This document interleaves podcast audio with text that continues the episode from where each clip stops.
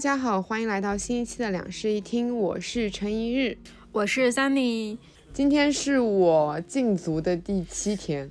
今天是我禁足的第二十三天。哦，天呐，二十三，那你是我的三倍，对，三倍还要多两天。七天的禁足让我感觉到了真正意义上的独居，你懂吗？就是明白。以前的独居，我可能还是会每天白天要出去，可能晚上也要出去，就是早出晚归的一个状态。在家的时间其实并不是很长，但是这七天是真正意义上的完全的在房间里面跟自己相处。幸好我觉得有猫猫陪我。哼，你刚刚在说。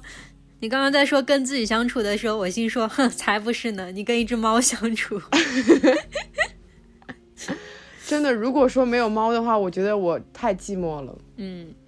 有猫会让你在整个空间里面感觉你自己是不孤单的，然后你没事儿还可以跟它找找茬、吵吵架啥的。对，打打架也可以。嗯，你目前还好吗？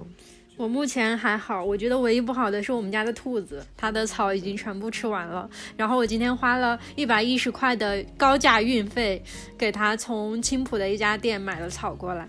主要是那个草可能才只要十几块，对吧？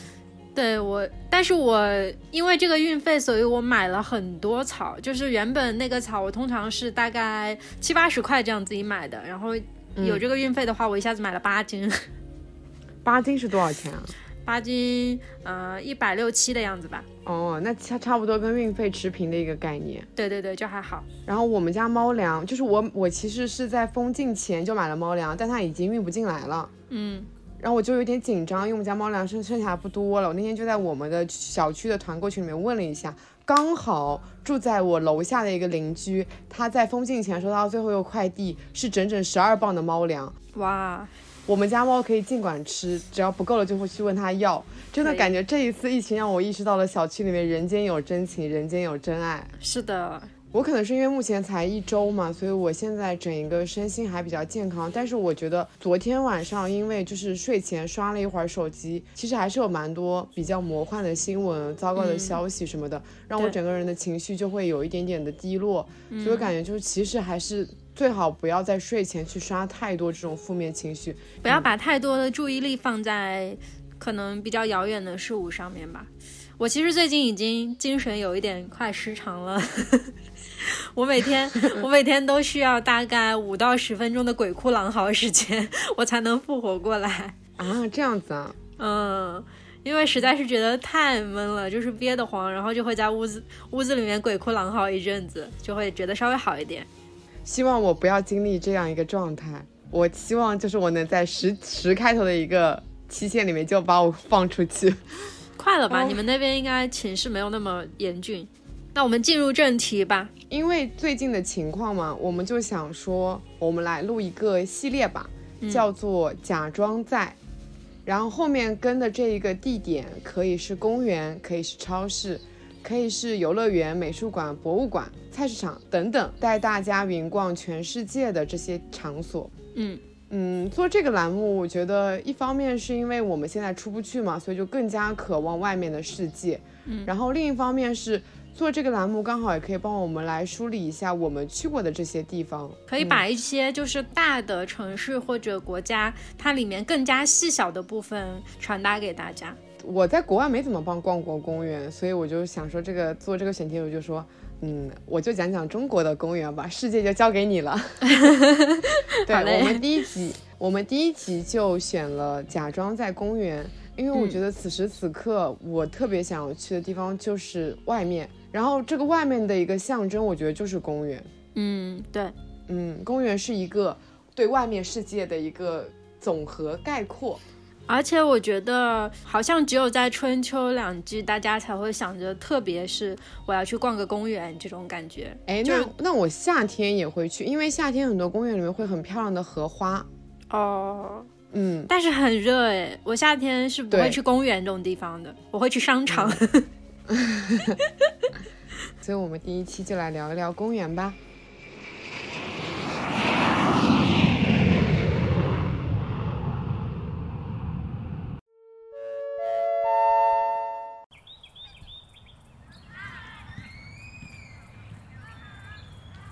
我逛的第一个公园是在今年逛的。今年年初的时候，我不是去了一趟漳州嘛？嗯，然后呢，漳州我其实当时的行程是从泉州去漳州，所以只安排了一天。然后那一天里面行程就很满，就是都是吃 and 吃 and 吃，吃吃吃吃吃，吃完了你就想说你不能一直不不停的吃嘛，然后你就得消消食。这时候我就去公园散步了。漳州它的一个城区规划是这样子的，在它的中心有一个公园，然后很多美食都是围绕着这个公园来展开的。就你呢，就是因为我把那些店啊标记在我的地图上面，你就会看见那些店都是围绕着一那个公园一圈，然后就像我在公园外面走，一路走一路吃啊，像什么卤面啦、四果汤、豆花面、豆干面，全都在这个公园的外沿。嗯嗯。而且还有很多的哦，对，这个公园叫这个公园，就是我感觉就是全国有非常多重名的公园名字，叫中山公园。每个城市都有的中山公园。嗯，我觉得每个城市都有的应该是人民公园吧。啊，对对对对对，人民公园，这个公园叫中山公园。然后呢，我刚刚不是讲说很多店是围绕着那个公园来展开的吗？嗯。然后很多店非常的偷懒，它直接就叫名，它的那个店名就叫公园什么什么什么，比如说公园和尚豆干面，公园老牌四果汤。明白了，这两家店都很好吃。嗯。我刚刚不是也讲了，说所有的那种美食都是围绕这个公园展开的嘛？然后这公园有四面八方好多个门。我我昨那天我跟你讲，就是在那一日之内，我大概有起码三到四次步行穿过了这个公园，哦，就为了去不同的店吃东西。对，而且是这样子的，你如果说你要打车，其实公园没外延没有很大，并且外延很堵，你要从这家店去另外一家店，你。从外沿走是比较远的嘛，然后并且如果你要打车，就属于非常得不偿失的类型啊。你可能 打车两分钟到了，你等车要等五分钟，所以我们就是从这边到那边，这那边到这边都是穿过这个公园，所以我们就不停的穿过公园去这头吃，再去那头吃。那天真的是反反复复的在这个公园里面行走。嗯，那个公园呢，嗯，其实还挺普通的。因为当时我们就是从大概是从中午一直到傍晚都在穿越这个公园，就能感觉到它越到越接近傍晚的时候，就是附近的居民会越来越多，然后来这个公园里面散步啊、遛狗啊，然后等等的。这公园我觉得，如果说要比较特别的一点的话，就是它一进园的时候就会有那种很高的棕榈树，这就是很符合那种福建地区才有的公园。我觉得我们这边就不太见得到那种棕榈树。对，我就感觉你一进公园看到那种高高的棕榈树，就有一种你好像来到了热带的感觉。嗯，在标准的南方。对，然后这个公园我忘记具体是哪个门了，它有个门进去会有一个展览馆，因为当时实在吃的太饱了，所以我们还去那个展览馆里面看了看。它当时是有在展当地艺术家的一些书法。嗯，对。然后这个公园还有一个很神奇的地方，是它从不同的门出来，你能感觉到不同的宗教信仰。就比如说，你从这个门出来，它可能有一个天主教堂；你从那个门出去，它有个基督教堂；然后你再从另外一个门出去的话，它前面可能就是那种社会主义核心价值观跟毛主席万岁这种，你就能感觉你在这里好像你的宗教信仰是很混乱的、割裂，嗯，很割裂。我觉得这个是地方好神奇啊，并且你知道，就像漳州那边有很多的宗祠，所以他们那边还有很多的寺庙，岭南特色的寺庙。嗯，就是我感觉一整个你好像不停的在穿越到不同的时空的感觉。啊，嗯，然后因为那天恰好是礼拜日，我们就是在从这个公园就是出去的时候，因为太多次经过那个天主教堂了，我们就想说，不如我们去里面 待一会儿吧，所以当时我们就从这个公园里面出去，然后还去那个天主教听了一会儿圣歌，哦，还蛮有感觉的。好像福建那边，呃，就是国外的这种信仰还挺多的。嗯，其实主要是它非常的密集，就是你能感觉到在一个地方，它就是你能感觉到非常多样性的那种宗教信仰。嗯嗯嗯。然后在这个公园里面，我还干了什么？就是我，因为它就是你知道，每个公园可能都会有一片那种儿童区，会放一些呃游乐设施。然后呢，我在这个公园里面看到了一座我很心动的大象滑滑梯，嗯，我非常的想玩哦，但是因为它实在太小了，我感觉我站到那个大象滑滑梯旁边，可能它跟我差不多高吧，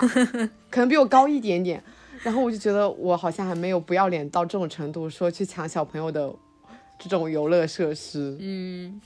然后还有一件事情是我比较印象深刻的，在这个公园里面发生的，嗯，就是呢，就公园里面，它到了傍晚的时候会喷很多那种小喷，它不是喷泉，是那种自动的洒水的，就是给周围的草浇水，就是会有个自动的那种喷头，你知道它会转来转去。嗯，知道知道，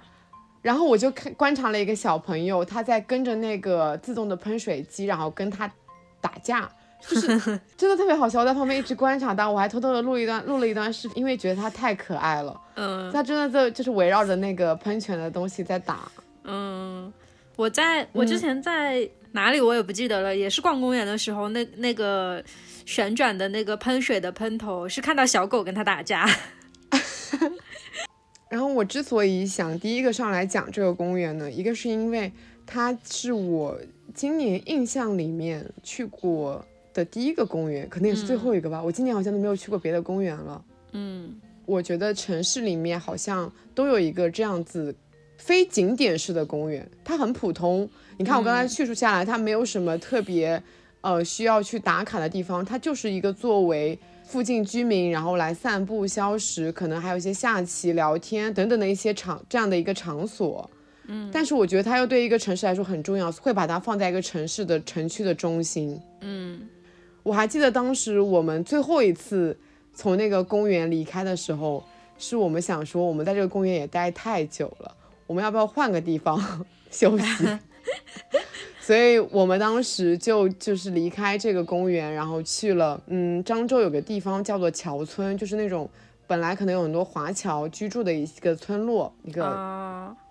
然后那边特别有名的就是去那边喝茶，所以我们当时就离开那个中山公园以后，去桥村喝了一会儿茶，继续休息。嗯嗯，在结束这一趴之前，我想再给大家安利，如果说大家一定要去漳州的话，就是一定不能错过的甜品店，感觉是我最爱的甜品店，叫野鹿甜品铺。我也跟三妮安利了超多次，啊，糯米蛋糕是吗？他们家糯米蛋糕真的绝了。嗯漳州跟厦门其实都有店，但是本身主理人是漳州人，所以他们会在那个他们的公众号上面更新很多跟漳州有关的一些散步地图。所以如果大家去漳州的话，是可以关注一下他们的公众号的。嗯但是呢，关注会有个风险，就是你每一次他们发推文的时候，都会都会被他们的蛋糕给馋哭。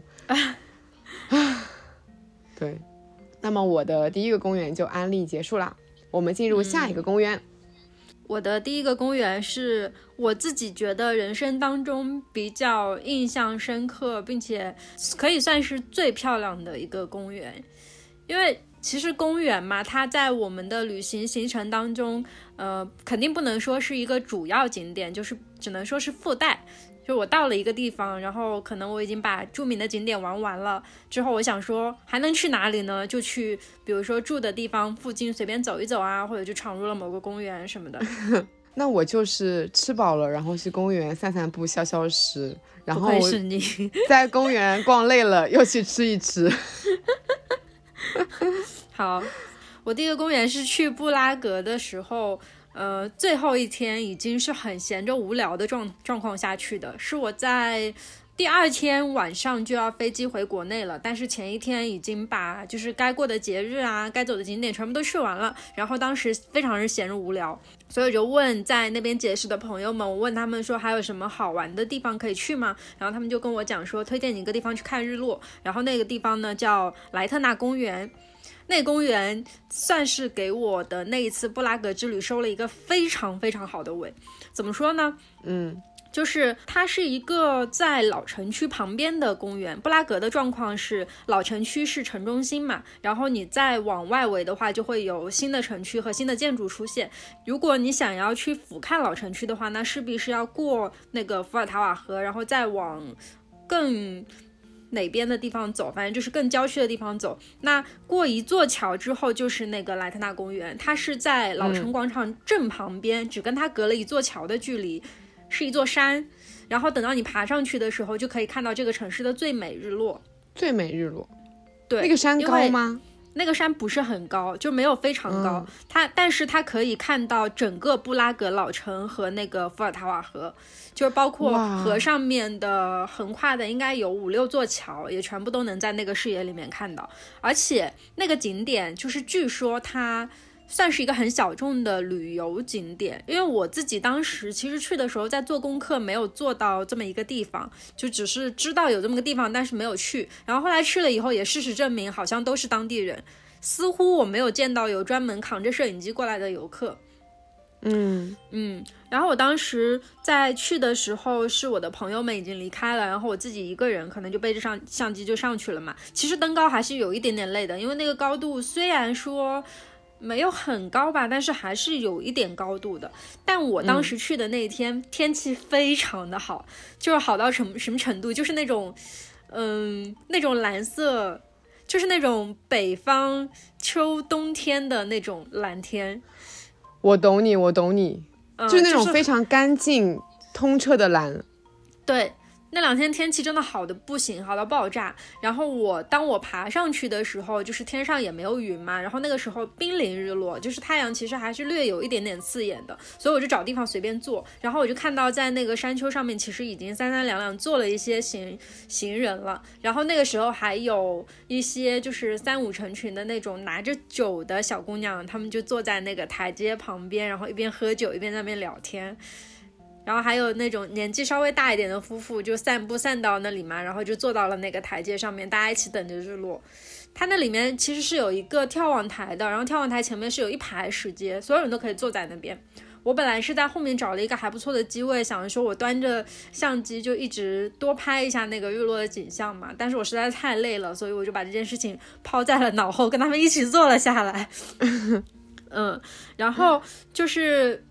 后面的时间其实就是日落嘛，它日落，我们那天天气好到什么程度呢？就是那个日落是紫色的，是非常正宗的蓝紫色那种，就是从蓝到紫，然后再到那个红日映映的那一圈橙黄色，然后再下去，整个城市都陷入紫色那样子，就是一个。非常正统的那种很漂亮的日落，然后布拉格老城区哦，它的房顶是红色的，你知道吗？我知道，它是那种砖红色，对。我觉得应该在很多地方有看到过布拉格城区的那种照片，就是很多尖顶或者哥特式建筑，它的顶上面有红色的那种砖瓦，然后全部都是这样的颜色，在面前一字排开，然后底下那个伏尔塔瓦河亮了灯，呃，再加上四五座桥也在那个上面横跨着，然后上面有来来回回的车流，车流的灯光也随着那个一起改变，哇，然后面前就是紫色的日落，就。整个画面都让我觉得天哪，人生值得，就这种感觉。哇，嗯，然后你又给我贡献了一个我想要去的地方。而且我其实，在前一天，就是我那时候不是圣诞去的嘛，然后我在前面几天都是在各大圣诞集市里面乱晃，所以我买了一些明信片。就是在前面几天里，我其实已经寄出了一些明信片，然后在那一天，我就真正见到了明信片上面的那个风景。哇，嗯，那为什么那个公园会那么冷门啊？就是他感觉他听他这个叙述，应该是一个会有蛮多游客去打卡的地方诶。呃，因为很多人拍就是俯瞰布拉格的照片，通常不会在这座山上拍，大家会在布拉格老城的一座教堂顶上拍。嗯，对，因为就是布拉格老城的那个教堂顶拍下去是全部都是老城的景，就是它的那个红砖，呃，红砖的那种范围会更大一点。然后你在这座山上面拍的话，其实还有一部分是那个伏尔塔瓦河和老城广场对面的那个景象，所以它其实可能视野没有，我觉得没有老城那么拍出来那么布拉格，就是它它是漂亮，但是它没有非常布拉格。嗯嗯，对，所以我觉得不一定大家会爱去那边玩，但是我真的是还蛮深受那场日落的影响，所以对那个公园印象非常深刻。而且在那个公园还有一个专门设立的一个角落是，嗯，滑板区，就是它不是一座山嘛，所以它就在它的半山腰一直到顶的地方搞了很多斜坡，然后就有很多男孩子在那边玩滑板，还挺有意思的。然后那斜坡上面都是各种街头涂鸦。嗯，我我感觉我好像在你的照片里面有看到过，啊，对我发过的。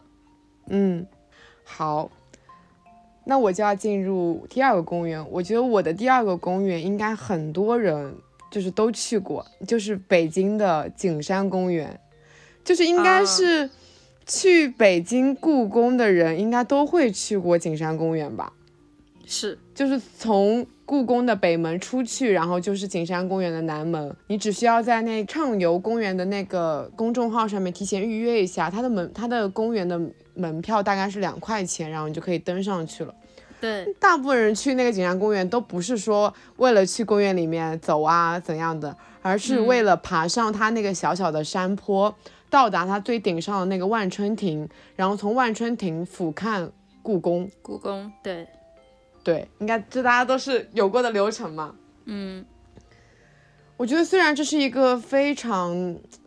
俗套和大众的一个路线，游客路线，但我还是想要放在这里来讲一讲，因为当时我其实觉得从嗯故宫出来，我觉得有一种怅然的感觉，嗯，然后到了景山公园以后，我觉得我才完成了真正的一趟故宫之旅，就你从顶部去俯瞰了故宫，你才能真正的知道你自己在里面是走了怎么样一趟旅程，你在那边花的一天，你走的那些步，你走的那一路是怎么样的一个。轨迹，就你在景山公园好像是给你画上了一个完整的句号，然后我觉得，呃，景山公园它最好是选傍晚的时分去，因为那个时候会有那种落日的黄昏，然后就是它那个就那种柔光，像就整个故宫就浸润在那种呃黄暖色调的柔光滤镜里面，就觉得非常非常的柔美。嗯嗯，我觉得。我喜欢景山公园的一个点，不是在，不仅是在于它能俯瞰到故宫，它能把故宫看得很全，你还能看到北京非常城市的那一面，因为就是那个你爬到最顶端的那个万春亭上面嘛，其实其实万你围着你绕着那个万春亭东南西北的这样子走一圈，每一面都是不同的景观，像是它有一面就是真正就是完完全全的故宫全景。然后另外一面可能就是会看到那种像什么远处眺望鼓楼，还有奥林匹克塔，啊对。然后你再往另外一面去的话，就可以看到那边的北海公园，以及它那个非常有标志性的，那是什么伊斯兰教的那个白塔，嗯。然后还有一个是我很喜欢的视角，就是你从远处看过去，你可以看到很现代建筑的东西，就是央视大楼跟国贸大厦那种高楼，对对对对对。对，就你能感觉到你的视线会有那种层层叠叠的递进，你的近处还是一些很古色古香的，就是跟故就是故很故宫的那一面，很古典的那一面，但是你的远处就已经是很现代化的感觉了，就是你会有一种穿越感，很像是那种，呃，韩剧里面就是突然从古代然后穿穿着古古装然后来到现代那种人的视角，嗯。所以还是想要把景山公园放到这边来提一提，就真的你在景山公园上面看，会有一种恍惚感。而且它它是需要爬山的公园里面，这个山比较矮的了，大概可能爬个十几分钟。我记得反正不高，然后你就很快很快一下子就爬上去了。对，很快你就能登顶了。然后呢，登顶它其实它我感觉它这个公园是不是为了故宫而造的？因为它那个视角真的是完完全全正对着故宫。并且它那个高度也是刚刚好的，把故宫整个景都是收纳在里面的。对，而且万春亭其实是在那个故宫的中轴线上面。对，是的，嗯嗯。所以就是如果说大家最好是选一个秋天的秋高气爽的傍晚，然后我觉得你可以，你就不用特意去趟故宫，但是可以就是特意去一趟景山公园。景山公园，对。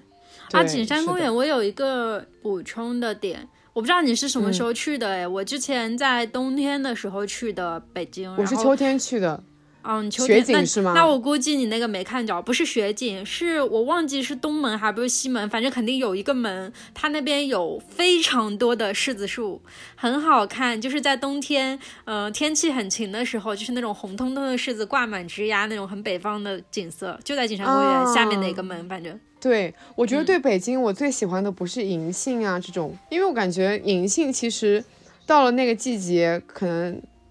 每个城市都有很多。但是像那种红彤彤的，然后有一点枯山水意境的那种柿子树，是真的只有北方才能见到，我在南方从来没有见过。我非常喜欢在那种北京逛胡同的时候，你登了一个大概可能也不高，就可能登上了一个店铺的二层，然后它不就是有天阳台那种嘛？你从那个阳台视角望出去，外面全全都是那种房檐，以及还有柿子树。哦，这是我最喜欢的北京的一个地方。嗯，那我的下一个公园其实跟这个 景山公园一墙之隔，真就一墙之隔，就在它旁边。也是我今天看到你说你想讲景山公园之后，我突然间想起来，其实可以聊聊北海公园。嗯。因为呃，北海公园它其实没有很出名嘛，就不像景山公园那样子，大家去完故宫都一定会去。我们当时我和几个好朋友一起去北京玩的时候，有一次是住在北海公园旁边，就是离得非常的近。然后我们那一趟是春夏之际吧，我感觉是我记得是夏天还没到，但是又有点热的时候，那差不多就是春夏那个时候。然后我们有一天下午就是闲着无聊，说太热了。但是也不是很想回去，就找个地方休息一下。那去干嘛呢？就去北海公园划船去了，坐那个鸭子船，鸭子电动船。北海公园它那个鸭子电动船特别大，就是你知道正常当中大家想象里的那个电动船，两个人坐一个，然后可能脚踩可能开，对吧？就是并排坐的一个。北海公园那个鸭船可以坐六个人。这么多，我只坐过两个人的鸭子船，超级大一个，真的超级大一个。它不仅有鸭子船，它还有荷花船，都是可以坐很多人的那种。然后上面有两个那种，就是像那个游乐设施的那种摇摇杯一样的那个方向盘，就是你可以很多人去操控它，这样子很好玩。那个船，嗯，也是电动的那种脚踩船。然后我们当时是。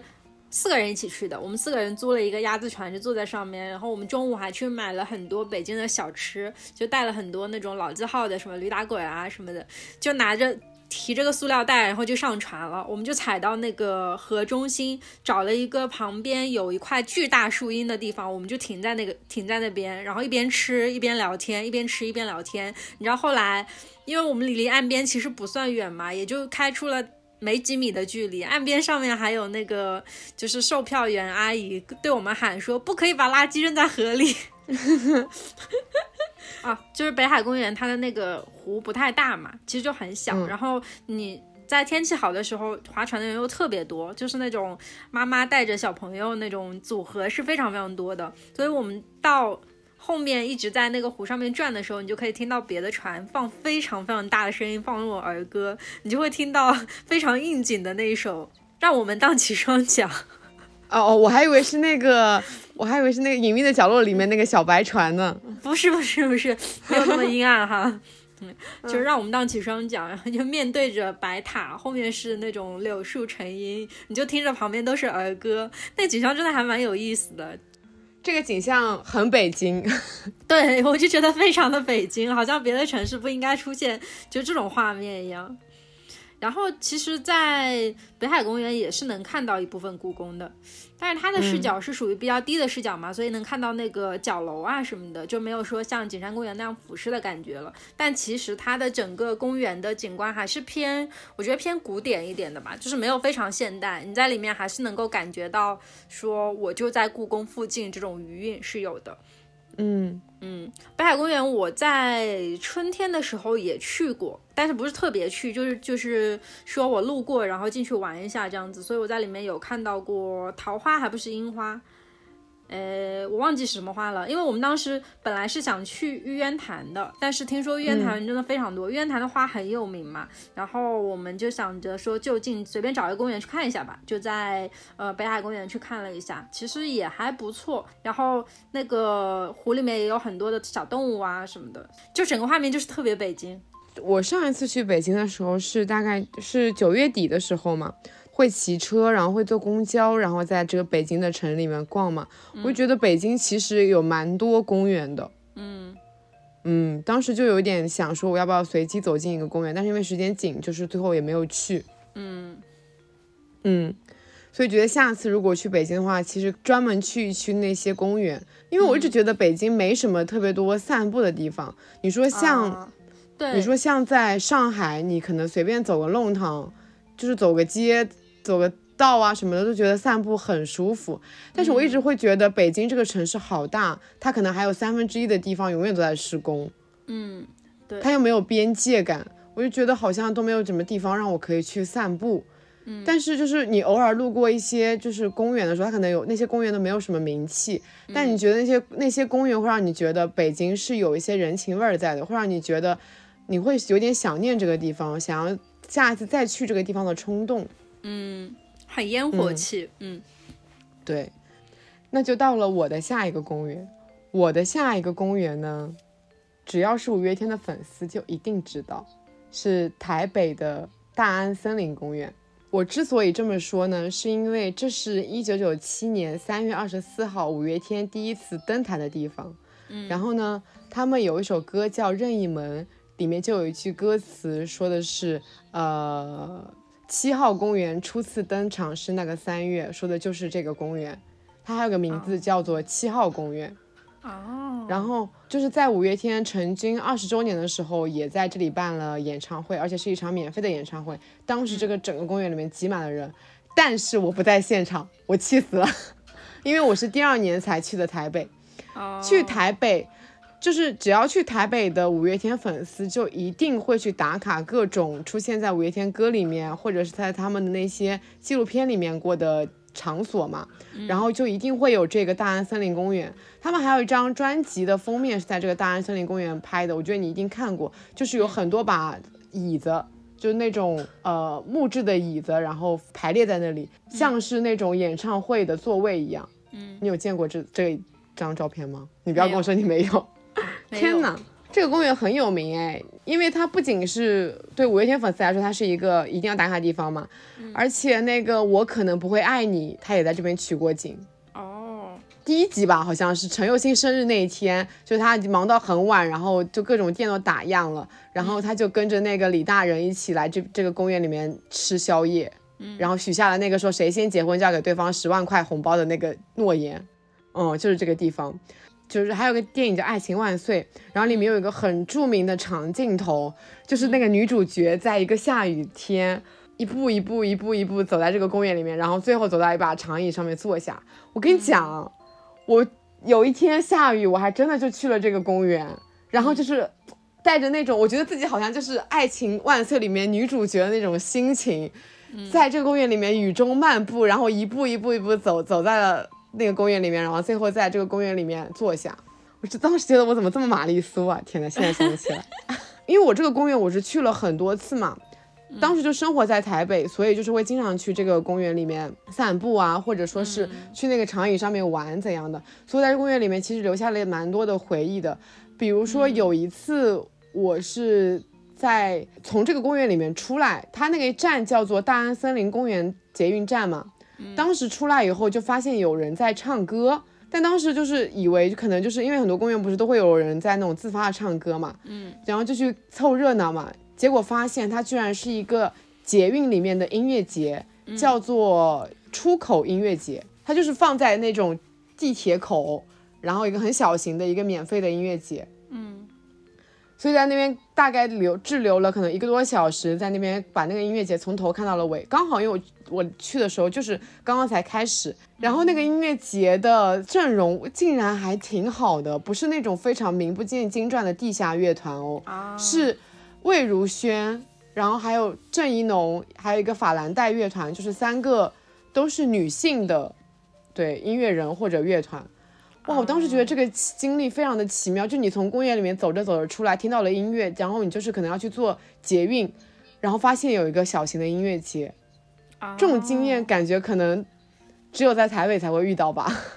嗯，确实。嗯，然后还有一次是，呃，我也是去那天应该是个晴天了，不没有没有像《爱情万岁》那个女主角一样，就是非常落寞的。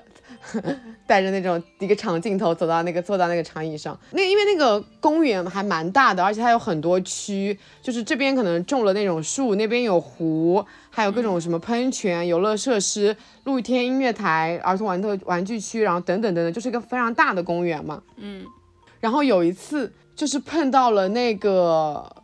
一群中学生，他们应该是来这个公园里面团建，他们穿着师大附中的那个校服，而师大附中就是五月天他们五月天阿信怪兽他们在那个高中，那个高中就在大安森林公园旁边，所以就是他那个刚好碰到了那个高中里的人，然后来这边团建，他们好像当时正在玩一个什么游戏，类似于捉迷藏吧，反正我忘记了，对，当时觉得还挺奇妙的，嗯，哎，当时就觉得哇，青春可真好。嗯，就一般公园我们可能会看到一些动物，还蛮正常的。但这个公园里面有巨多的动物，让你简直怀疑它是不是一个野生动物园的感觉。就是你在这个公园里面，可能每走两步就能碰到一只松鼠。一般可能松鼠就会看到你就会躲嘛，但这个公园里面的松鼠看到你几乎不会躲。哦，它就会非常淡然的在你面前吃着东西，然后在那边跑来跑去。这个公园里面起码有千上千只松鼠。嗯。甚至有出过新闻说，这个公园里面的松鼠有点泛滥了，然后然后压迫了这个公园里面的鸟类的生存。因为这公园里面很多，这个公园里面还有很多奇怪的鸟，像鸽子就是比较常见的那种嘛。我还见过很多就是长得很特别的鸟，我连名字都叫不叫不上来那种鸟。嗯，对，所以我觉得这公园就是很神奇，你就觉得它明明在城市里面，又是一个这么大型的，还有游乐设施的公园，却存在着非常多的动物。而且动物都不怕人。嗯嗯，我们内陆好像动物很多的公园会少一点，但是其实我后面要讲的，包括我自己以前出国的时候看到的公园，动物还是真的挺多的，动物种类非常多，而且也公园不是说仅仅只是给人类的，而是也是给动物在城市里面有一个这样的栖息地。所以我觉得最好的公园的模样，就是应该是动物和人共同的和谐的相处在期间的。嗯，那我的第三个公园就分享。好，我接下来要讲的公园是海德公园。这个其实，嗯，我感觉在英国读书的小朋友应该会很熟悉，非常熟悉，因为几乎只要所有人去伦敦这个地方就一定会去。也不是说它是一个非常著名的景点吧，但是它周边真的是围绕了非常多著名的景点。其实就跟你漳州的那个。地位是差不多的，不是说我被吃围绕，是被景点围绕，所以你基本上一定会去，而且交通非常方便。海德公园的那个墓墓地是不是很有名啊？对对对对对，那片墓地我记得海明威埋在那里。对，是很多英国名人，还有一些就是对国家有贡献的将士埋在那边的。我想起来了，我记得以前听到过一个冷知识，就是在海德公园墓地里面被埋下的第一个人的名字叫做伊丽莎白，不知道准不准确啊？是我刚刚临时想起来的。好，你继续。就是因为海德公园它是伦敦四个皇家公园当中最大的一个，它其实是皇家公园，所以它还呃有一部分政治的作用吧，所以才会有一些名人是埋在那边这样子。然后。嗯，这个公园呢，是我从第一次到伦敦到现在，我应该一共已经去了三次伦敦了。就每一次去住都是住在海德公园旁边的，我不知道是巧合还是什么。其实我在订那个酒店的时候也没有特地说去选它的地点，我也只是大概选了一下那个房子。但是每一次几乎都是只要走路就可以到海德公园，所以它的那个位地理位置是很。就是很中心、很大众的一块，然后距离其他的像摄政街啊什么的也都不太远，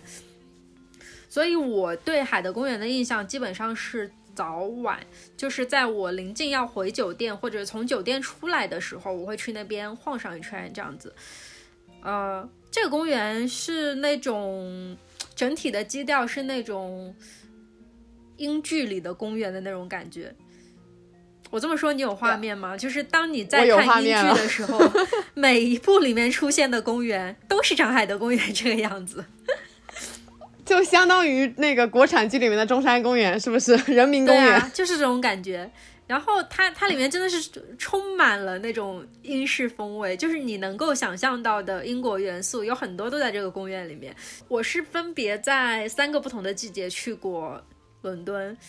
春夏秋。我没有冬天去过，我春夏秋三三个季节去了一下，然后分别看到的海德公园都是那种呃绿树成荫、成片的草地，然后有很多人三三两两的就蹲在那个草地上或者趴在那个草地上面看书、聊天、吃东西，还有喝酒的，然后还有那种小情侣或坐在树下面温存，还有一些就是公园的长椅上面永远都会有呃也是坐着的那种老人啊什么的。然后公园还会有一条马道和一条健步道，你永远都可以在健健步道上面看到跑步的人。那马道上偶尔有的时候会有那种骑着马来巡逻的士兵，都很帅。然后，对，然后还会有一些，就是一看就是那种家里家境非常好的那种小孩，嗯，全身上下都是很正规的那种马术的衣服啊，还有头盔啊什么的。然后他们骑着那种很大的马，在那个马道上面去走路或者是小跑什么的。嗯，我感觉就是整个整个画面其实就是很英伦的那种感觉。然后，嗯，我之前在海德公园有一次早上的时候碰到过，印象比较深刻的事情是在那个演说者之角碰到了有人在那里演讲，但是我那个时候英文已经退化到听不太懂演讲的程度了，所以我根本就不知道他在说什么。但是整个画面非常的慷慨激昂，然后底下听的人也听得津津有味。嗯，我呢拍了张照就走了，但是觉得那个画面其实还蛮。就是蛮不容易出现的那那种感觉，然后当时天气又非常的好，所以整个感觉就觉得哇，我好像穿越穿越进了英国校园啊什么的，就类似于这种。然后这个公园它，呃，还有个湖嘛，那个湖里面有超级多的鸭子，就是那种长得很好看的野鸭子，你知道吗？就是不是那种黑色白色，就是呃身上有那种绿绿的毛，然后还会反光的那种小鸭子。就很好看，那你确定是鸭子吗？难道人家不是丑小鸭，后面会变成白天鹅的那种吗？是鸭子吧？我记得那个标牌上面写的是鸭子，还真不是天鹅。嗯，就是我当时留心的去观察了一下这件事情，是野鸭子，不是天鹅。然后它们那种毛是绿绿的，会反光嘛，就是你可以站在那个岸边上面，你就看着 鸭子的毛和水一起反光，波光粼粼那个场面，我觉得特别有意思，所以印象还挺深的，就对那个画面。有很多人可以在岸边去喂那个鸭子。对于这个海德公园哦，我有一个印象还挺好的地方是在它的某一个岸，其实连那家餐厅的名字我都不记得了。有一家咖啡厅兼餐厅，它的那个整个建筑体外层的。外层的材质是玻璃，就是它是一个由全落地窗组成的这么一个建筑，然后在里面是可以喝咖啡跟吃饭的。我经常就是早上会进去买一杯咖啡，然后坐在那个落地窗前面看那个湖，整个视野是非常非常的好的。而且在那个时间段，就是呃，感觉应该也是伦敦最闲的人都待在那边，然后大家都很悠闲，就翘着个二郎腿坐在那里，然后就看着外面的那个景色，非常。就是非常悠闲的一个画面，但我有点记不得那个餐厅名字叫什么了。就到时候我可能搜索出来以后，给大家放在我们的 show notes 里面。如果你们去有机会去海德公园的话，可以坐在那个落地窗里面吃一顿午饭，或者是喝一杯咖啡。哦，还会有一些这个公园里面还会有一些古堡，就是那种英国留下来的一些，没有说非常大吧，就是小一点的那种古堡和英国的老桥，就英式的老桥，带着拱廊的，然后纯石砖的那种，嗯，还挺漂亮的。它会在岸边一直延伸到对岸这样子，然后还会有一些凯旋门，类似凯旋门那样的建筑，还有雕塑。哇，这公园感觉东西很多哎。非常大，它毕竟是四个皇家公园里面最大的一个嘛。嗯嗯。那么就进入我的下一个公园，我的下一个公园也是一个知名的公园，就是成都的人民公园。啊，哇，我我记得我的我的公园的名字都好土啊，人民公园，什么中山公园，嗯。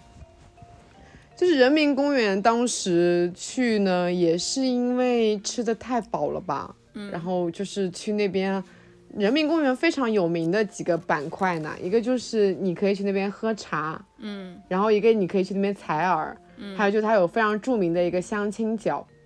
所以我去的时候就直奔了鹤鸣茶社，嗯，其实我觉得在那边喝茶哦，你真的就是一个喝一个氛围感，你懂吗？就是喝一个体验。对你倒真的不是去品茶的，是的，它是。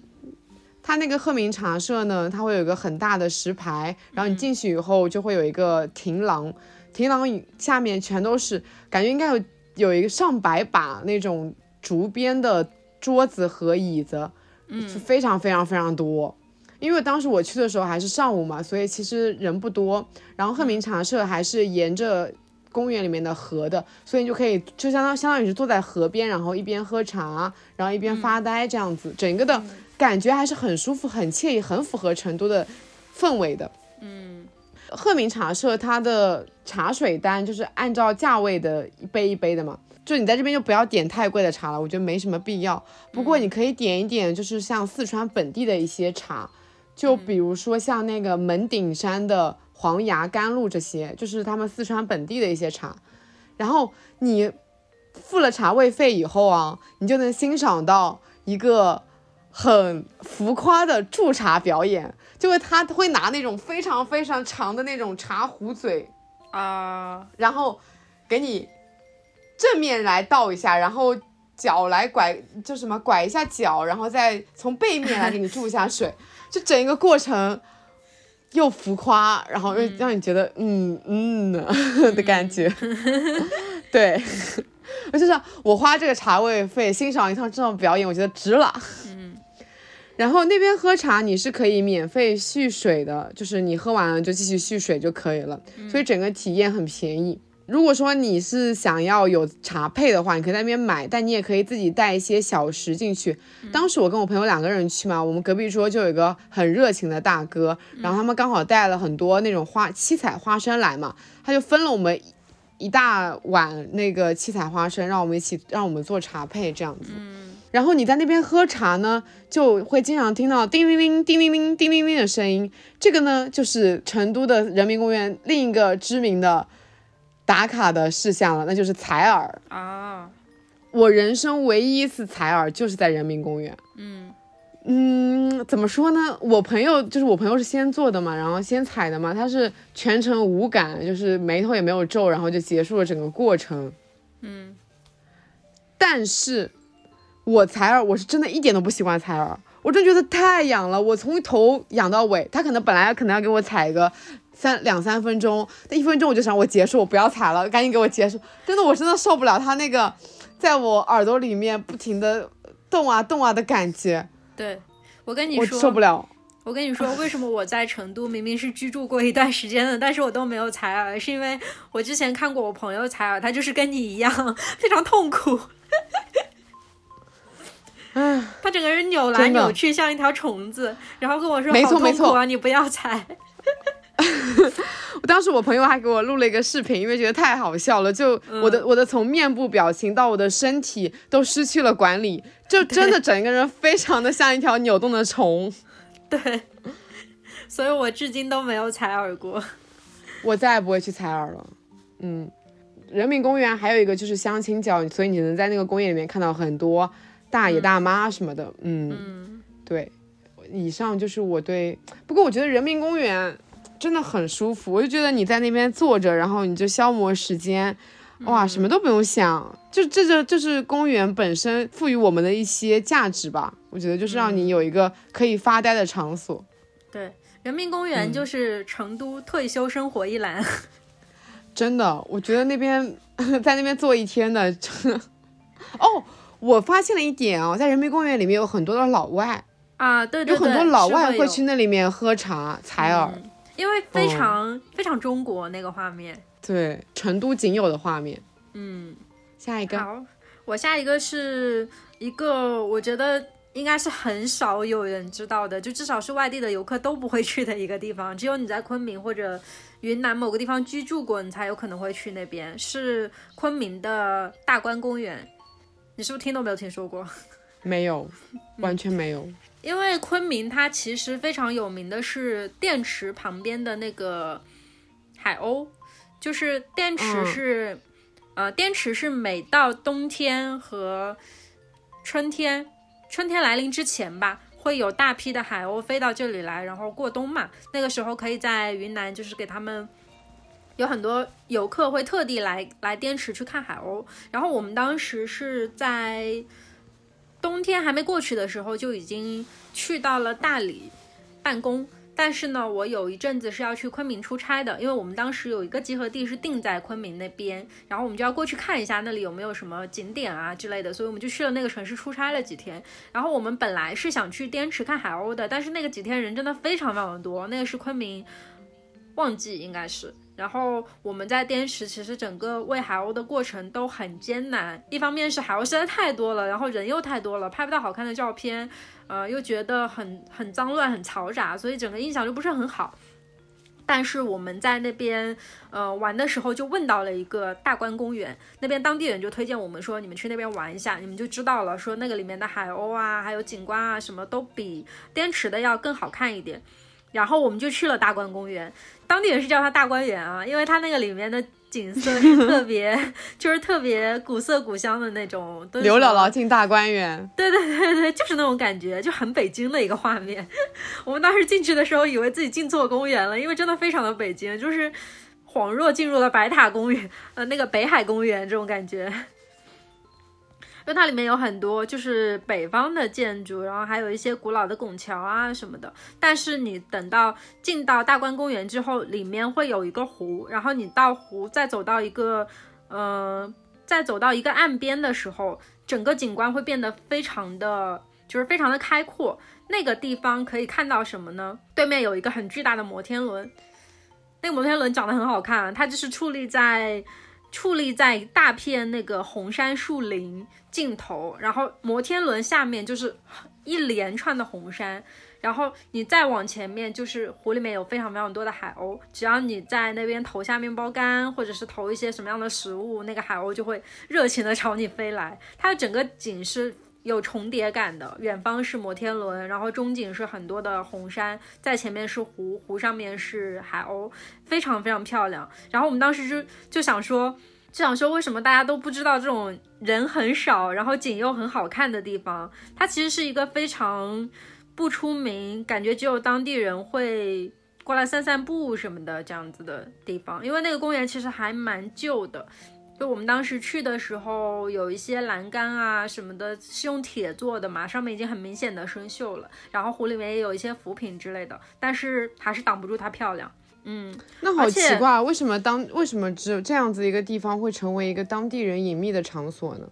不知道。就是我们当时去的时候感觉很好，但是确实网上好像很少有它的信息。至少你去，呃，比如说昆明游记啊，什么就是云南的游记里面，很少有人会在这么一个地方。可能我觉得大家去昆明几乎都是为了去中转的，没有人特地会在这座城市里面去玩耍。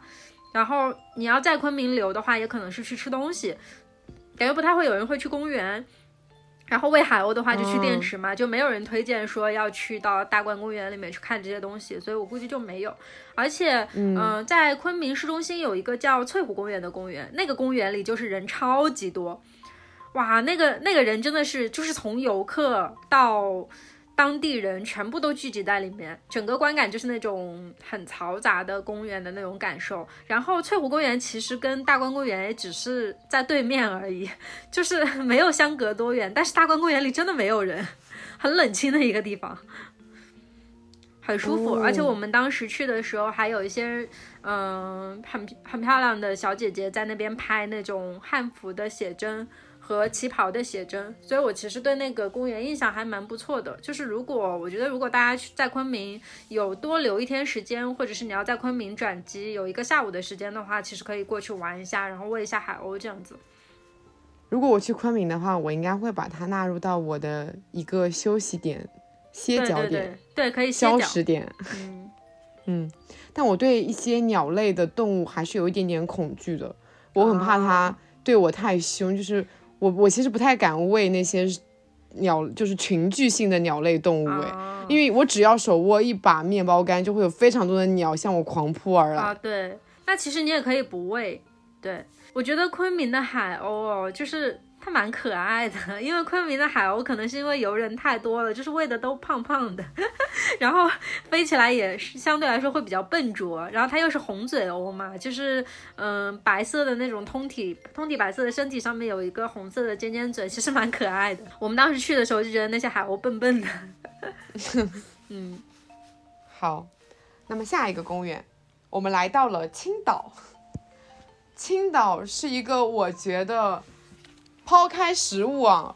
是一个我觉得非常理想的居住的城市，宜居城市。它的海很漂亮，就是我当时去，我在一年里面去了两次青岛，然后就是很喜欢去八大关那边散步，就沿着那个八大关一路走一路走，嗯，就觉得那个海好蓝好蓝啊。它是，我觉得很少有这么靠近城市，且海还这么蓝的，并且还保留那种礁石滩，对吧？我觉得国内好像蛮少这样子的城市的。然后呢，小麦岛、还有燕儿岛、还有石老那个什么石老人，还有就八大关，它是每一处的海都是不一样的。然后我这边安利的公园呢，就是小麦岛公园。嗯，相较于燕儿岛，我会更喜欢小麦岛。哎。是因为就是小麦岛，它是有一点点嗯半离岛的概念，你会需要走过一个长长的栈桥，然后到达一个相对比较独立的小岛上。然后那个小岛呢，其实你大概可能走个半小时，你就能把这个岛给环一圈。嗯，对。然后这个岛上其实没有什么东西，它就是会有一些石滩设计的感觉，就是为为大家附近的居民散步所设计。我去了两次嘛，都能看到很多人。拉着那个狗遛在那边遛狗，哦，对。然后我印象比较深刻的那个小麦岛的场景是，呃，它会有一个小小的叫花坛，然后那花坛旁边就是会有人在那边驻唱，那种驻唱，我觉得我已经好多年没有在公园里面看到过啦，就这种拿着那种民谣吉他，然后。在那边一边弹，然后一边唱，还有个音响那种画面，我觉得现在好像还蛮少见的这种民谣歌手在路上唱歌的画面。我当时在那边拍了一些视频嘛，因为当时我去的时候是刚好是傍晚的时分，就是小麦岛它可能唯一的缺点是在于它的太阳不是从海面落下去的。如果你去小麦岛的话，你能看到它的那个落日是从呃。城市的边缘落下去的，嗯，所以就是落日是在那个高楼的后面，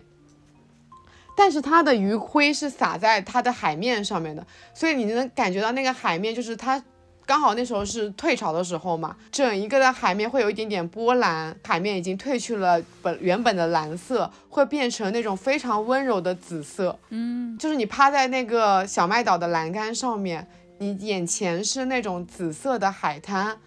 还有那种咸咸的、湿湿的海风，很舒服，因为是夏天傍晚嘛。嗯，然后你的背后是有人在那种，不是那种你耳机里面，也不是那种音响传出来的声音，而是真实的有人在用民谣吉他给你唱歌的声音。我觉得那一刻让我觉得特别特别的浪漫。嗯，我去了小麦岛两次，然后都是挑在这个时间点去的。尽管我知道在那边看不到，呃，落在海面上的。落日，但是我依然会觉得那个紫色的紫紫红色的海面就已经觉得非常值得了。嗯，然后呢，像那个小麦岛，它的它不是沙，它有一面是沙滩嘛，那沙滩比较小，然后另外一面就是那种礁石，然后你在礁石里面，你在退潮的时候，你就可以去挖小螃蟹，会从各种礁石的缝隙里面爬出来，你就可以去抠小螃蟹。哦，赶海是吗？我朋友是 我朋友是那个山东人嘛，我本来可能不知道的，但因为他就是山东人嘛，他跟我，而且他那段时间沉迷于赶海视频，他就跟我说，你可以从这些洞里面挖出小螃蟹，给我挖了一颗出来，真的好可爱，是是那种还没有长壳的那种小小的拇指那么大的那种小螃蟹。啊，然后把它抓起来以后又把它放生了，嗯。那我要讲的也是青岛的。我们我们两个做那个大纲的时候，好像青岛的是撞上的，没有说提前约好一定要讲一同一个城市。是突然间想到了两个公园，然后发现都是在同一个地方。我要讲的是信号山公园。嗯，我觉得信号山公园是青岛著名景点了，应该很多人都会去。信号山跟小鱼山这两个其实都还蛮有名的。我对我当时去了小鱼山，因为我朋友不太能爬山，小鱼山的那个山是真的非常的矮，对对对，大概感觉爬五到十分钟就能到顶了。对对对，我我当时就拼命的劝我朋友说，我们就爬两步，就爬两步。然后他说好吧好吧，爬两步，然后真的就爬两步就到顶了，他自己都觉得恍惚。嗯。但其实信号信号山也没有很那个，我感觉跟小鱼山差不多，真的，我感觉就差不多，因为我是一天两座山全都去了，就感觉没有很累，反正。但相比小鱼山，我会更喜欢信号山一点。呃，我当时去青岛其实去的很匆忙，我那个时候是在。嗯，还是疫情期间，当时我的朋友毕业，他是中国海洋大学的学生，然后我去参加他的毕业典礼。呃，就是陪他毕业这样子，所以在青岛逗留了那么一两天。后面我又跟他一起回了上海，因为他毕业之后就来了上海工作嘛，所以我相当于是去接接他的这么一件事情。然后那个两天里，我就问我的朋友，你还有没有什么想要再去一趟的地方，我陪你去，是这么一个情况，就不是说我去那边玩。然后当时我的朋友就说，其实我对别的景点啥的都没有什么兴趣，但是我还蛮喜欢信号山的，所以我想带你再爬一次。然后我们就去了。我在很多年前是去过一趟青岛的，但是我对他印象已经不深了，因为那会儿是我大一还不是大二的时候，反正很小。然后，嗯，具体吃了什么，做了什么，也都不记得了。就是没什么感觉，然后后来就再去这个信号山的时候，我再往上爬，爬到顶的时候，不仅是我之前去过青岛的那个回忆往上涌，然后我站在那里就拉住我的同学跟他说：“你不用去布拉格了，这不就布拉格本格吗？” 就是我在信号山上，你你这么一说，我虽然没去过布拉格，但是真的确实很像。因为它那个信号山往下面望是青岛非常有名的，哎，那个叫什么建筑啊？那种风格的建筑叫什么建筑来着？德式建筑嘛，因为那边是德国租界。嗯，对，应该就是德式建筑，就是那个红房子非常非常多。对。因为青岛本身就是非常著名的一个红瓦之城，然后我我有看到有些人说它其实就是中国版的布拉格，但是我之前一直没有这种感受，但是我上到信号山，然后看到那个教堂，就是你在那个山顶的时候，可以很很明显的看到那个圣尼厄尔教堂，那个教堂其实是青岛非常著名的一个教堂啊，你就看下去是两个那种像。塔楼一样的楼作为教堂的主体，然后它是很显眼的矗立在非常多的那种矮小的红瓦房子之上的那个感觉，就很像我在布拉格站在某一处高地看到了老城广场一模一样。好的，我懂了，我已经去过布拉格了，嗯，真就一模一样。然后我就跟我的朋友说：“你去什么布拉格？你出什么国？在这儿就啊，没什么区别。”然后后面其实就是海嘛，再往后就是能够看到青岛的一些比较呃现代化的建筑，然后在呃你在山顶往另外一个方向望的时候，你也看可以看到那个小鱼山，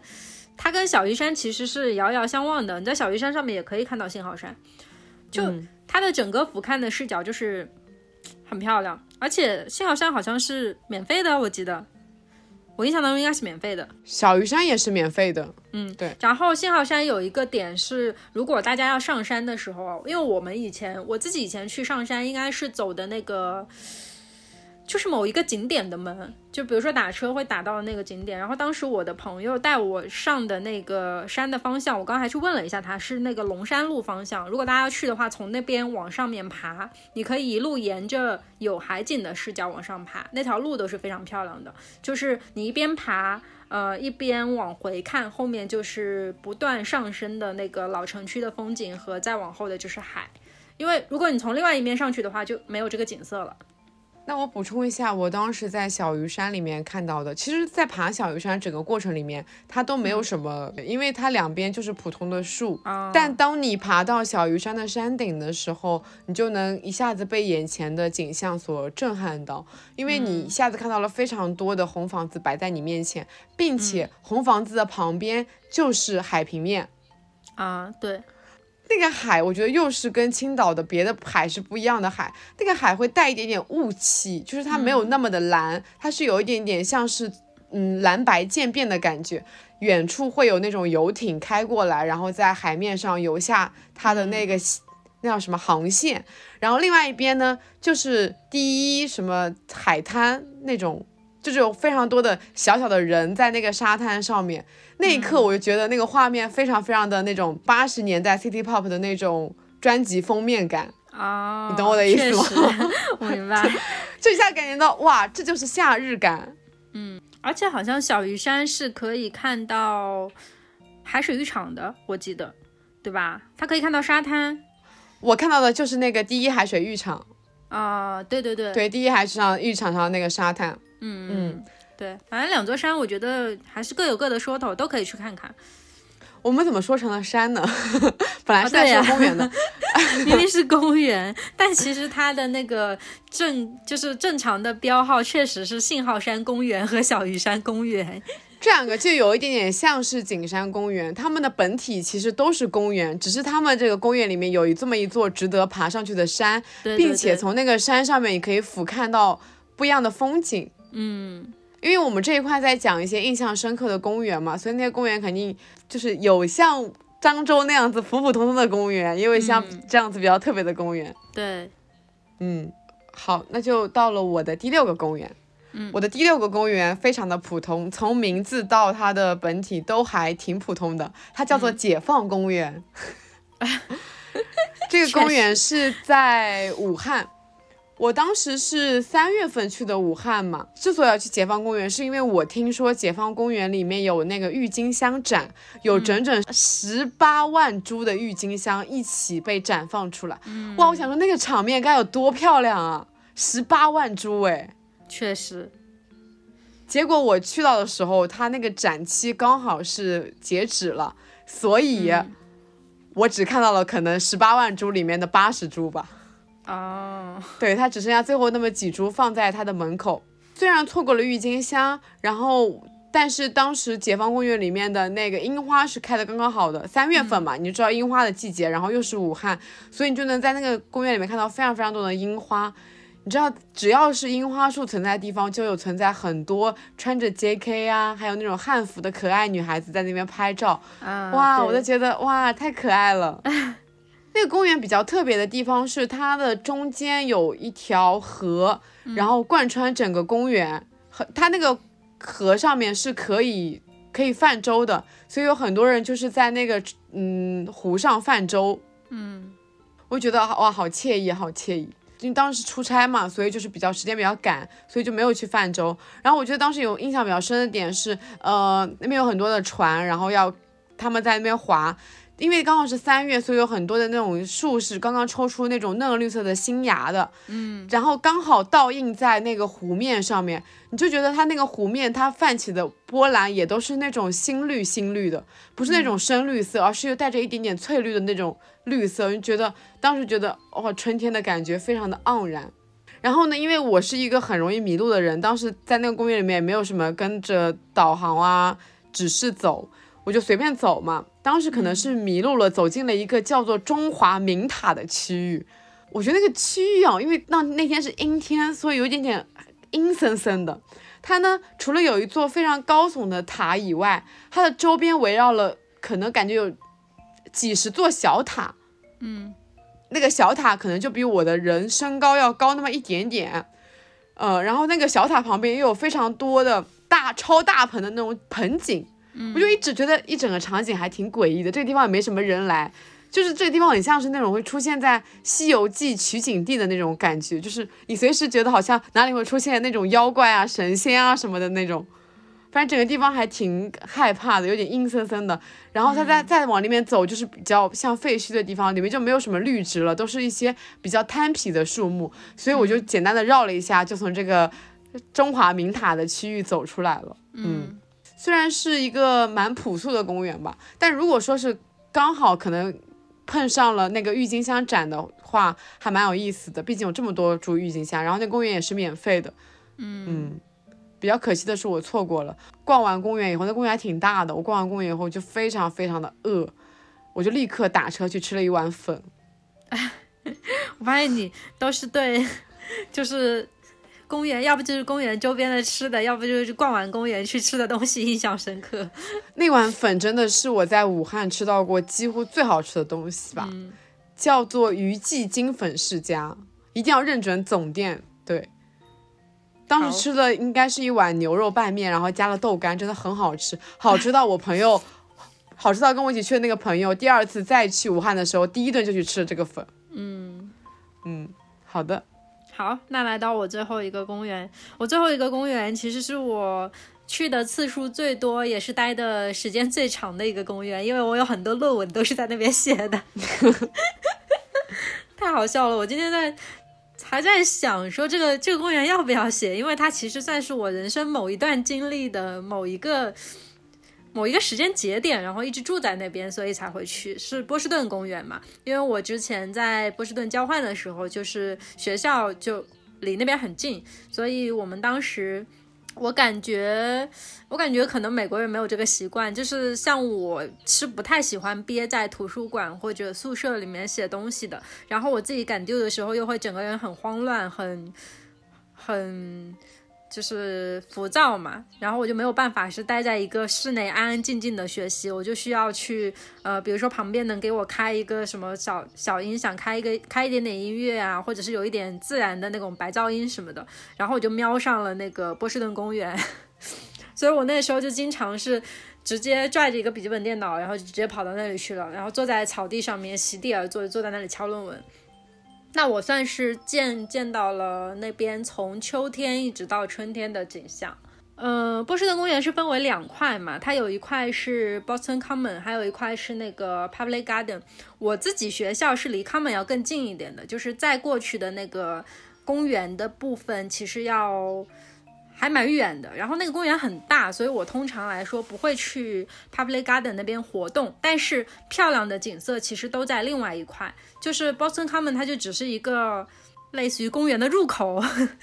这样，但是它人烟稀少，然后很少有人会坐在那里，所以我当时自己在那边写完作业之后，还传染了几个同学，跟他们讲说可以一起去那边做作业，所以我们有一些小组作业也是在那里做的。然后那个公园最好看的时候是什么呢？秋天，因为呃整个波士顿公园的绿地占地面积是非常非常大的，它的那个走路的道很窄，都是那种小小道。和一条公园的主干道这样子，其他基本上都是绿地的部分。然后在上面种了非常多的银杏、梧桐这种秋天会变黄的树，叶子掉到了草地上之后是不扫的。所以你知道，就是当绿色的草地上面盖满了一整层金黄的叶子的时候，那个画面就会变得非常的温馨。而且波士顿在秋冬的时候，感觉天气会变得好起来，就是没有那么多雨，也没有那么多奇怪的天气。然后，嗯。温度又刚刚好嘛，所以阳光就照在那个洒满了那种金色叶子的地上的时候，在背后是一些美国的，嗯，也是相对来说古老的一点的建筑，教堂啊什么的，就是那种感觉，你就觉得自己好像身处于某一个正剧的那种美剧里面，比如说像什么纸牌屋啊什么，就是那种感觉。你怎么回事？一会儿在英剧，一会儿又在美剧了。就是就是这样的。然后我们我当时在那边玩的时候，就是这个其实就说到跟你在台湾的景是一样的了。小松鼠真的非常多，而且之前有小松鼠爬到过我的作业上来。啊，好可爱，很可爱。就是给他们吃东西，然后他们就会爬在你的身上面，然后在那里吃，完全不怕人。而且我感觉那边生态是做的比较好的，所以小动物非常多。你还可以在那里看到很多种不同品种的鸟啊什么的。然后我真的很大，森林公园。对啊，然后我自己在 Boston Common 其实还看到，还看到过一些嗯街头艺人和那种音乐家，就是也不是说也不是说有很有名吧，我我我我不太认识他们，但是我感觉他们。嗯，演奏的乐器啊，或者是画的画什么的，都还挺专业的，会出现在那边，然后在街角自己练习，或者是嗯摆摆摊什么这样子，经常。你有没有想过，说不定他们很有名哦，只是你不认识他们而已。对呀，对啊，可能可能，我觉得可能是因为。真的还蛮专业的，就是我这种业余选手听起来都觉得哇哦的那种程度，不是说嗯随便一个路边看到街头表演那样子的，就挺正统的。然后甚至有一些人还会穿着西装过来演奏这样子，就在那个路边你可以看到一些艺人，我觉得这个还挺有意思的，因为我以前没有在某一个公园待过那么长的时间，我也不可能看到这种景象这样子。然后呃，我们学校之前还在 Boston Common 办了一场演讲。就是当时是请了我们学校里一些比较著名的教授在那边给大家讲一些呃，公开的课其实就有一点是像把室内的课搬到了室外来上，这样就是阳光正好，很多学生坐在草地上面围了一个圈，然后教授在中间讲，非常学生时代的一个画面。我感觉后来我好像就没有再经历过那么校园感的画面了，所以我后来想想，其实我有很多交换的日子记忆都是跟这个公园相关的，所以我今天还蛮想拿出来讲一下的。嗯嗯，而且我当时印象有一个印象蛮深的画面啊，就当时那个，嗯，波士顿公园的那个主干道旁边是有一排连排的绿色椅子，它是整个椅子全部都连排的，有点充当栏杆的作用那样子。然后我们当时就经常，我会跟我的姐妹坐在那边聊天啊什么的，聊天喝咖啡，然后就经常能够看到一些小孩在草地上面跑来跑去追松鼠。哇，那个画面真的是我人生当中看到过少有的，我好想有个孩子啊！这种画面。哎，我突然想到一部电影，叫做《少年时代》。嗯，就是那个一部纪录片，那个导演跟拍了那个少年整整九年的那部电影。不知道为什么就突然想到了这个电影。嗯嗯，因为它的海报就是一个小朋友然后躺在草坪上的画面。啊，嗯嗯。反正我觉得那个那个公园其实还蛮波士顿的，就是如果你在那边学习，我觉得应该不会有人特地去为了去玩去波士顿吧。那我发现我们讲述的这些公园啊，嗯，我们讲述下来，比如说青岛的公园就很青岛，嗯，漳州的公园就很漳州，然后波士顿的公园很波士顿。对海德公园很英国，所以其实公园就是相当于代表了那个城市的一面吧，嗯，是很有代表性的一面。公园是，对。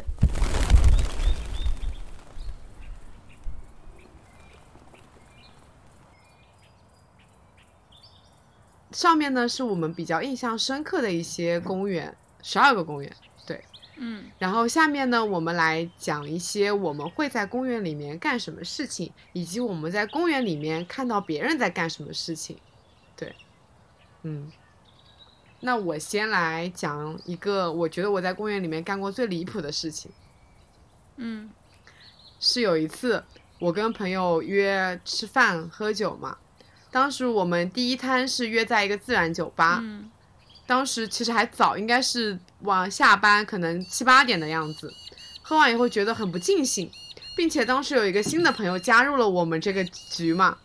我们想说那我们就续第二摊呗，所以我们第二摊就约在了一个鸡尾酒吧。喝完两杯以后，应该是差不多十点多吧，喝当时已经喝完两杯的状态了，并且是喝了一个自然酒跟一个鸡尾酒的状态了。我们当时。的状态已经有一点点的，每个人可能有一点点的小晕，对。然后另外还有个人说他可能男朋友在家里面等他，说要走了。但是呢，这时候其中有一个朋友，他从包里面掏出了一瓶酒，说这瓶酒好重啊，我们要不然把它喝完了再分开吧。于是我们就带着这瓶酒去找地方开瓶，然后我们当时就走进那家便利店，嗯，就是让便利店的。员工帮我们开瓶了，这是一个 小知识哦。当你找不到哪一个地方可以帮你开葡萄酒瓶的时候，可以让便利店员工帮你开。嗯，然后我们还买了那个一次性杯，然后我们讲说我们去哪儿喝呢？总不能就蹲在马路牙子上面喝吧？然后旁边刚好就是襄阳公园，我们就在襄阳公园里面把那瓶酒开了，然后在那边喝，一边喝一边聊天，一边喝一边聊天，一边喝一边聊天，就是。这已经是第三餐了，喝到深处，大家又聊到聊到深处，就觉得哇，感觉这个天就是没完没了了，没完没了。凌晨十二点了还没结束，但是酒已经喝完了，想说干聊天有点不太爽吧，所以我们就去旁边的便利店里面看那些货架上仅有的什么酒，后面就买了一个啤酒跟一个韩国的烧酒，嗯。然后呢，这两个酒就是两就买回来以后，其他两个人都很嫌弃，然后就想到了说韩剧里面会把烧酒跟啤酒怼在一起喝，我们就把韩啤酒跟烧酒怼在一起喝了，真的比烧酒比原来那个真露真的好喝一百倍，所以我们就是又喝了又续上了第四餐，在襄阳公园里面，当时整个公园里面非常非常的静谧，没有任何人，然后呢，襄阳公园里面的厕所都关了，但是你知道喝酒是非常想要上厕所的。然后我们就后面就开始到处找厕所，喝到了整整凌晨四点钟。我们从八点喝到了凌晨四点，一路切换不停的地方，然后喝不同的酒，然后聊天。哇，真的是一个漫长的一个漫长的夜晚。嗯，然后就发现了襄阳公园里有蛮多很胖的那种流浪小猫，真的都很胖，它试图偷吃我们的食物。那我做过最离谱的事情就是写作业，我感觉没有别的了。这样吗？你没有在公园里面干过一些不一样的事情吗？那你在公园里面一般都干什么？我在公园里，要不就是散步，要不就是发呆，都是很正常的事情。我感觉就只有写作业会稍微有点不太正常，其他都还好。哦，那我在公园里面还去野餐，我在中山上海的中山公园野餐过两次，然后还被我们的那个露营的嘉宾张子豪带去过上海某不知名公园。就是不知道名，但不知名不是说它不有名，而是它真的没有名字，就是野地吧，可能都不叫公园，是野地，就是有树，然后有路，然后有草，有湖这种地方。嗯，带他，他带我去露营过，还带我去野餐过。哦，对我还在野餐也，因为我觉得在公园野餐是一件挺正常的事情，所以我没有感觉它很奇怪。哦，也不是说奇怪吧，是就是这部，只是我第一个第一个例子比较离谱啦。我们这一块主要是要讲那个我们在公园里面干什么。嗯，对，因为像野餐，刚才我们讲到的公园里面，我们其实都没有提到。我第一次去中山公园野餐的时候，当时大家都没有什么野餐的经验啊，甚至连野餐垫都没有，所以我们我还好，我当时当时中山公园还是可以带滑板进去的哦，所以我就是坐在我的滑板上面野的餐，然后呢。当时野餐，大家也是临时起意嘛，所以就是十十个人，每个人每每人点了个外卖，大家集体在公园里面吃外卖，就叫野餐了。我觉得野餐就是野餐是个氛围，它不是一个，嗯，就比较有意思的野餐就是跟子豪去的那一次，他是带着那种露营的器具，露营椅啊，然后那种什么呃炉子啊等等什么的，然后带我去野餐嘛。那个野餐是我觉得我最有意思一次野餐，就真的是从头做饭做到尾，中间煮咖啡啦、泡茶啦什么的。我觉得露营式野餐才是 Y Y D S。嗯，确实。那我刚开始学会滑板的时候，带着滑板去溜了不少上海的公园。啊，对，但那个时候公园还让滑板，这几年好像已经不让滑了。我那会儿是。一八年，对，差不多是一七一八年的样子，带着滑板可以在各大公园横行，后来就不让了。我感觉应该是一九年的时候，不对，对，一九年的时候公园还是要让滑板进的。嗯，我去年再去中山公园的时候，他已经就是我当时也想说我要去中山公园滑个板什么的，他已经禁止滑板进入了，不仅是滑板，还有什么脚踏车什么的也都进去不了。我觉得可能是为了。担心冲撞到行人吧，嗯嗯，然后我还有一个比较印象深刻的是，就是西湖是我最喜欢杭州的一个地方，尽管它是一个很大很大的景点，但是我觉得无论多少次在那个日落的时分，你在西湖的旁边，然后坐在那个椅子上面等西湖日落，然后等它那个西湖日落完了以后，它喷喷泉，嗯，我就觉得无论多少次那个场景，我依然觉得都非常非常非常的浪漫。是，嗯，我在兰溪有一个很大的公园，也是在城市中央的，叫中州公园。它那个公园大到什么程度呢？它在公园里面建了一个游乐园，嗯，就那种虽然是小型游乐园，但是可能敢起码有十几个游乐设施吧。我当时带着我的朋友去那个公园里面，做了他人生第一次跳楼机。但是那个跳楼机是我人生里面做过最低级的跳楼机，就是它的高度呢，真的太太矮了，对，就是完全不刺激。但我朋友是，他是他人生第一次做，他就是因为那个高度不是那么高，所以他才敢尝试。嗯，然后在那个公园里面跳楼机做到最高点，然后你可以看到整个城市，虽然那是短暂的一瞬间，但是那个体验还挺奇妙的。嗯。对，然后那个中州公园它还在它就兰溪那个城市有，就是会有一条江是贯穿城市的嘛，然后它就分成江这边跟江那一边，然后这个中州公园刚好就是在江边的，对，所以它会有一片区域就是在那个江边，那个江边就有很多人在那边呃躺着，真的在草坪上躺着，我觉得好舒服啊，在那边草坪上躺着发呆，什么都不干就很舒服。我还在垦丁的那个鹅銮鼻公园，因为那公园不是很漂亮嘛，那公园你应该去过吧？就是会有一个鹅銮鼻灯塔的那个公园。灯塔，对对对，因为它是最西边的公园，好像不是，是最南边的公园。东边，最南边，最南边哦，对对对，它是最南边的，对。因为那个公园很漂亮，很干净。那个公园干净到我觉得它甚至都没有什么特别多的建筑，它一整个公园就是草坪，然后有那么几棵高高的棕榈树，剩下的就是那个鹅銮鼻的那个灯塔以及那个白色建筑，整个公园都非常的简洁。我我对他印象最深的就是，因为我们当时去的时候风真的超级大，就是大的快要把我吹头吹掉那种风，所以我 我就我后来我就跟我的朋友说，我对他最大的印象就是他空空荡荡，上面什么都没有，所以他的风实在是太大了。对，但我在那个公园里面看到过别人拍婚纱照，天呐，嗯，我就觉得哇。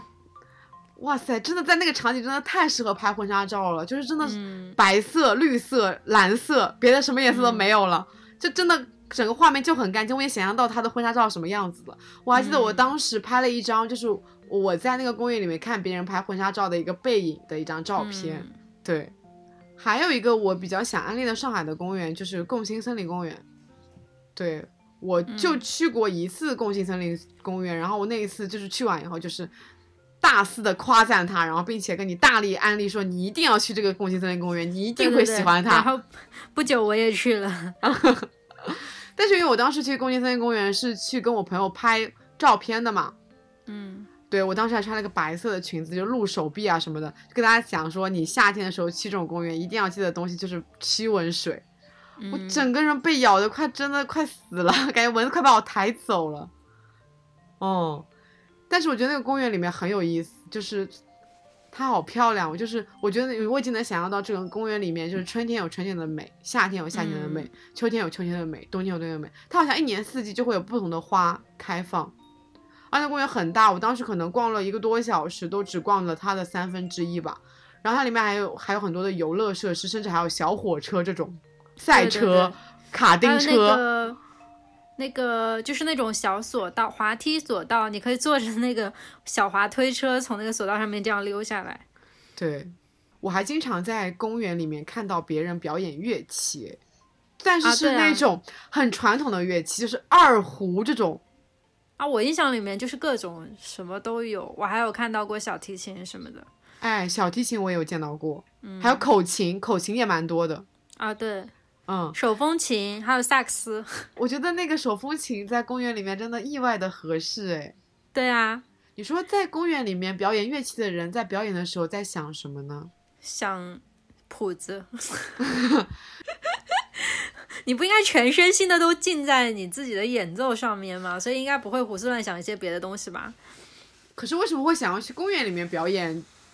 乐器？没有表演啊，就是练习练习，因为你。在演奏乐器的时候，长时间的闷在一个地方去练习的话，也会心情烦躁的。你坐在一个，它其实就跟我们就跟我去写作业，我感觉是一个一个道理，就是你换个地方去干自己很熟悉的事情，会开阔一点，会舒服一点，就是一个抒发情绪的出口，对吗？对啊，嗯，我们那边啊，就是诸暨，它有一个江边的公园，每到了傍晚的时候，就会有很多爷爷奶奶聚集在那边，是因为他到了傍晚。就会开始表演越剧，嗯，哇，那个越剧的声音就响彻整个江畔。还有那种公园里面有蛮多那种叔叔阿姨跳广场舞的，嗯嗯，对，我觉得好像以前的时候公园仿佛就是只属于老年人的，因为不太会有年轻人会去公园里面逛哎。但到了这两年，就是会有越来越多的年轻人会想说，要不要去约个公园啦？去公园里面散散步啦，怎么样的？你无论是在各个地方逛公园，其实我觉得都是在融入当地生活的一部分。因为公园这个地方其实还蛮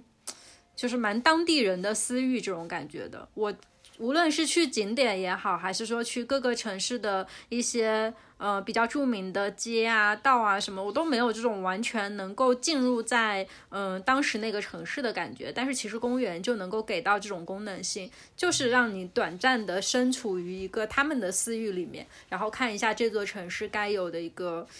比较人间烟火气的东西。而且我觉得公园还有一个